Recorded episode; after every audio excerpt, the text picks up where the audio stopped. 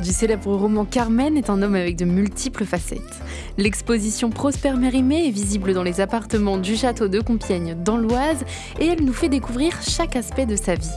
Représenté autour de sept thèmes, vous pourrez explorer la complexité et la richesse de son vécu. Mais aujourd'hui, Rodolphe Rapetti, le directeur du château de Compiègne, va nous parler de la deuxième vocation de l'écrivain, sa passion pour l'antiquité classique et l'archéologie et sa contribution à la protection des monuments historiques de France.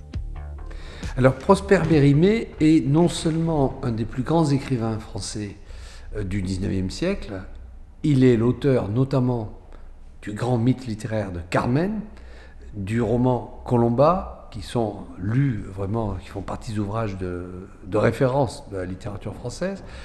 Il a été également sénateur. Il était proche du couple impérial, puisqu'il a connu l'impératrice Eugénie lorsqu'elle était enfant.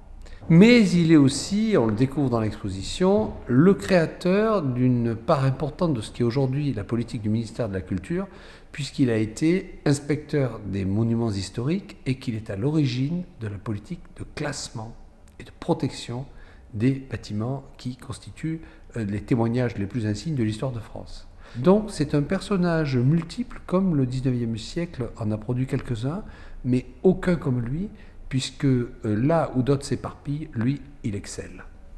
Donc un homme aux multiples facettes. Euh, là, actuellement, on est euh, à Compiègne. Euh, lui, où est-ce qu'il a vécu? Est-ce qu'il connaissait un peu la région? Oui, alors il connaissait, d'une part, si nous avons organisé l'exposition en château, c'est parce qu'il y a séjourné. Vous connaissez les séries du château que Napoléon III et Eugénie ont mises en place, c'est-à-dire c'était à, l'automne, généralement à l'automne, cette centaine d'invités qui séjournaient au château à travers lesquels le couple impérial euh, entretenait un lien avec la société. C'est-à-dire qu'il y avait non seulement la cour, mais aussi des écrivains, des savants, euh, euh, des, musiciens, des artistes qui étaient invités. Mérimée est venu sept fois dans ces séries et nous savons précisément dans quels appartements il a logé. D'ailleurs, dans l'exposition, nous présentons quelques-uns des objets dont on sait avec certitude que Mérimée les a utilisés. Par exemple, son bain de pied. Mais nous avons aussi la reproduction de la Joconde qui ornait sa chambre à coucher. Mérimée euh, est un habitué de Compiègne. Et par ailleurs, il y a eu également un, grand débat entre lui, Viollet-le-Duc, et l'empereur Napoléon III euh, sur le, site de Chanlieu et sur le, classement, la restauration de ce, site, puisque vous savez qu'il abrite des vestiges romains très importants, dont nous présentons d'ailleurs euh, quelques, quelques exemples dans l'exposition. Ça a été quoi du coup la finalité euh, de ce débat? En fait, euh, l'empereur considérait que euh, Chanlieu était un site romain important, tandis que Mérimée, il rentre dans, les descriptions qu'il fait, dans les détails, jusqu'à la description du béton qui qui assemblait les pierres de l'amphithéâtre qui avait été découvert et considérait que ça valait pas la peine de s'y attarder. Or, il s'avère en effet que c'est un site d'une grande importance, avec notamment un temple. On l'appelait même à l'époque euh, la, Pompéi du Nord ou la Pompéi française. Donc, euh, c'est l'empereur qui avait raison.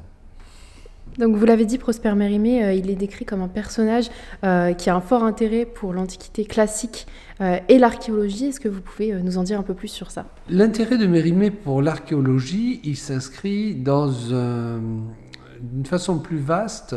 il y a un article d'Antonia Foni, la spécialiste de Mérimée, au catalogue, qui ouvre d'ailleurs le catalogue, et dans, laquelle, dans l'article dans lequel elle présente l'importance pour Mérimée de la notion des origines, euh, c'est-à-dire en grec euh, l'arché. Et euh, l'arché, qui évidemment est l'origine du, mot archéologie, Mérimée s'intéresse en tout à l'origine. Par exemple, si l'on pense à un roman comme Colomba, au fond, ce qui l'intéresse chez les Corses, c'est des coutumes qui ne sont pas les coutumes de la France. Il s'intéresse notamment à la vendetta et des coutumes qui ramènent aux pratiques originelles de l'humanité. L'intérêt pour l'archéologie, c'est la même chose. C'est simplement cet intérêt pour les origines qui se traduit dans la découverte des objets. Il est lui-même archéologue, non pas au sens où il va fouiller, mais y compris dans, dans la politique de classement des monuments qu'il va initier, évidemment, la notion de vestiges archéologiques, la notion de restes archéologiques a une très grande importance. À l'époque, on ne dispose pas évidemment des moyens scientifiques. Euh, les méthodes de fouille ne sont pas du tout celles que nous avons aujourd'hui. Mais par exemple, Mérimée va s'intéresser à un, personnage qui euh, crée des maquettes en liège pour reconstituer l'aspect des monuments. Et nous présentons quelques-unes de ces maquettes qui ont été prêtées par le musée d'archéologie nationale à Saint-Germain-en-Laye. Euh, il va s'intéresser bien sûr aux vestiges qu'il reproduit par le dessin lorsqu'il voit euh, un vestige intéressant pour ses rapports devant la commission des monuments historiques. Eh bien, il le dessine.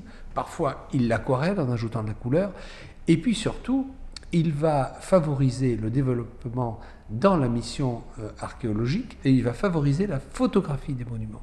Puisqu'aussitôt que vous photographiez, d'une part, vous passez moins de temps sur place à croquer le, monument, et ensuite, la photographie, elle peut être reproduite très facilement. Il va favoriser toutes les pratiques euh, modernes, les plus modernes possibles, au service de l'archéologie. Pour lui, c'était une passion, c'était un métier, c'était les deux? Les deux. Les deux, euh, puisqu'en fait, donc, il y a un premier inspecteur des monuments historiques avant lui, qui est Ludovic Vité, qui est d'ailleurs un de ses amis. Euh, Vité restera inspecteur assez peu d'années. Il va s'orienter vers une carrière politique. Mais Mérimée restera euh, jusqu'au bout un passionné.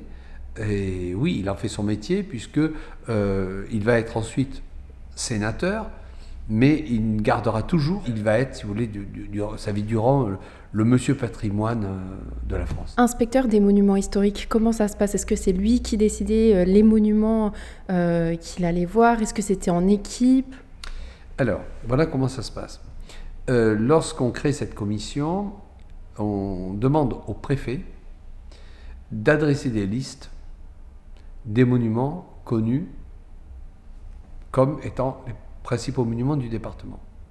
Ces listes étant adressées, Mérimée effectue des missions. De ces missions découleront d'ailleurs euh, des publications qu'il intitule par exemple Le voyage dans le midi de la France, est très célèbre, euh, c'est publié. Hein.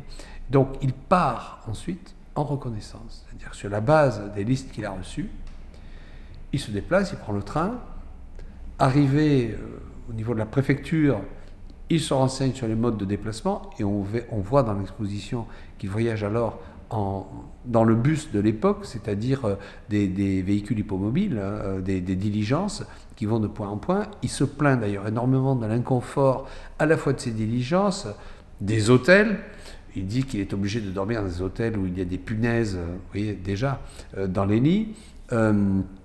Et il revient ensuite avec donc, les listes, ses observations, qu'il rédige souvent sur place, le soir, à l'hôtel. Parfois, on l'imagine griffonnant dans la diligence. Il réalise les croquis, comme je disais, quand c'est nécessaire, pour garder une vision vive du, monument. Puis, il soumet à la commission une liste de monuments à classer, et puis ensuite il y a, il y a, vote, évidemment, comme dans, dans, toute commission. Il faut signaler quand même que la première liste qui est réalisée en 1840 comporte déjà 1000 monuments. C'est un travail colossal.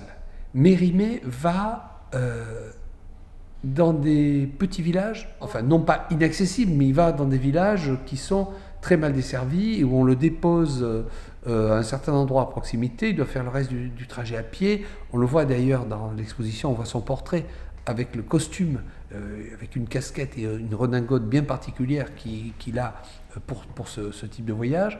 Donc il affronte la pluie, il affronte le vent. Les habitants qui sont d'ailleurs pas toujours forcément ouverts à ce monsieur qui vient de Paris et dont on ne sait pas très bien ce qu'il va faire.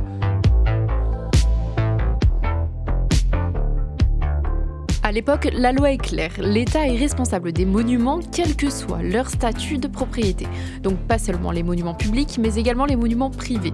Alors, Prosper Mérimée avait parfois quelques surprises. Les détails avec Rodolphe Rapetti, le directeur du château de Compiègne. Mérimée s'aperçoit que parfois, telle église romane absolument extraordinaire, désaffecté à la Révolution, est devenu, entre-temps, la propriété d'un particulier qui s'en sert d'écurie ou qui a, euh, installé euh, une scierie ou euh, toute autre petite industrie.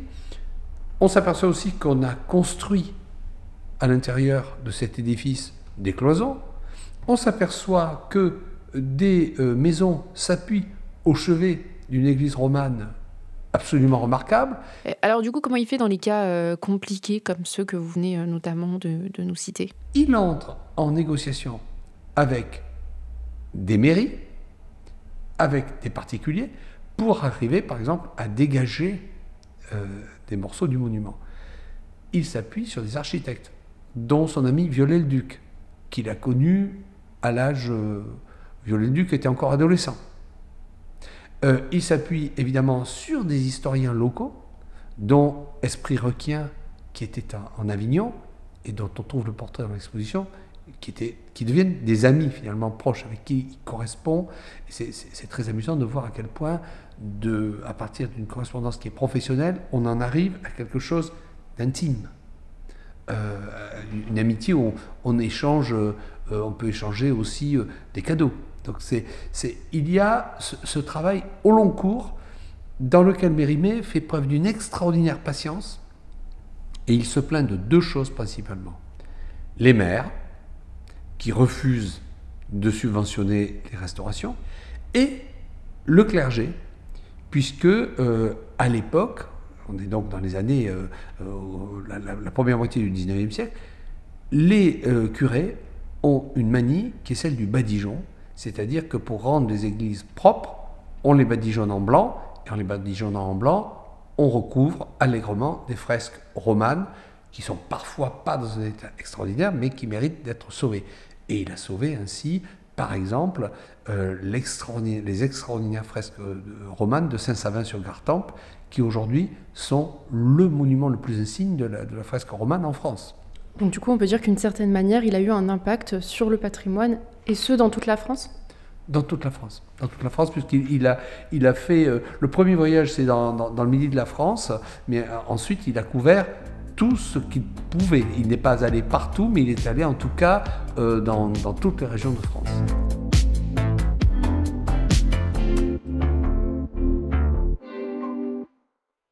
L'exposition se passe au château de Compiègne jusqu'au 18 mars 2024.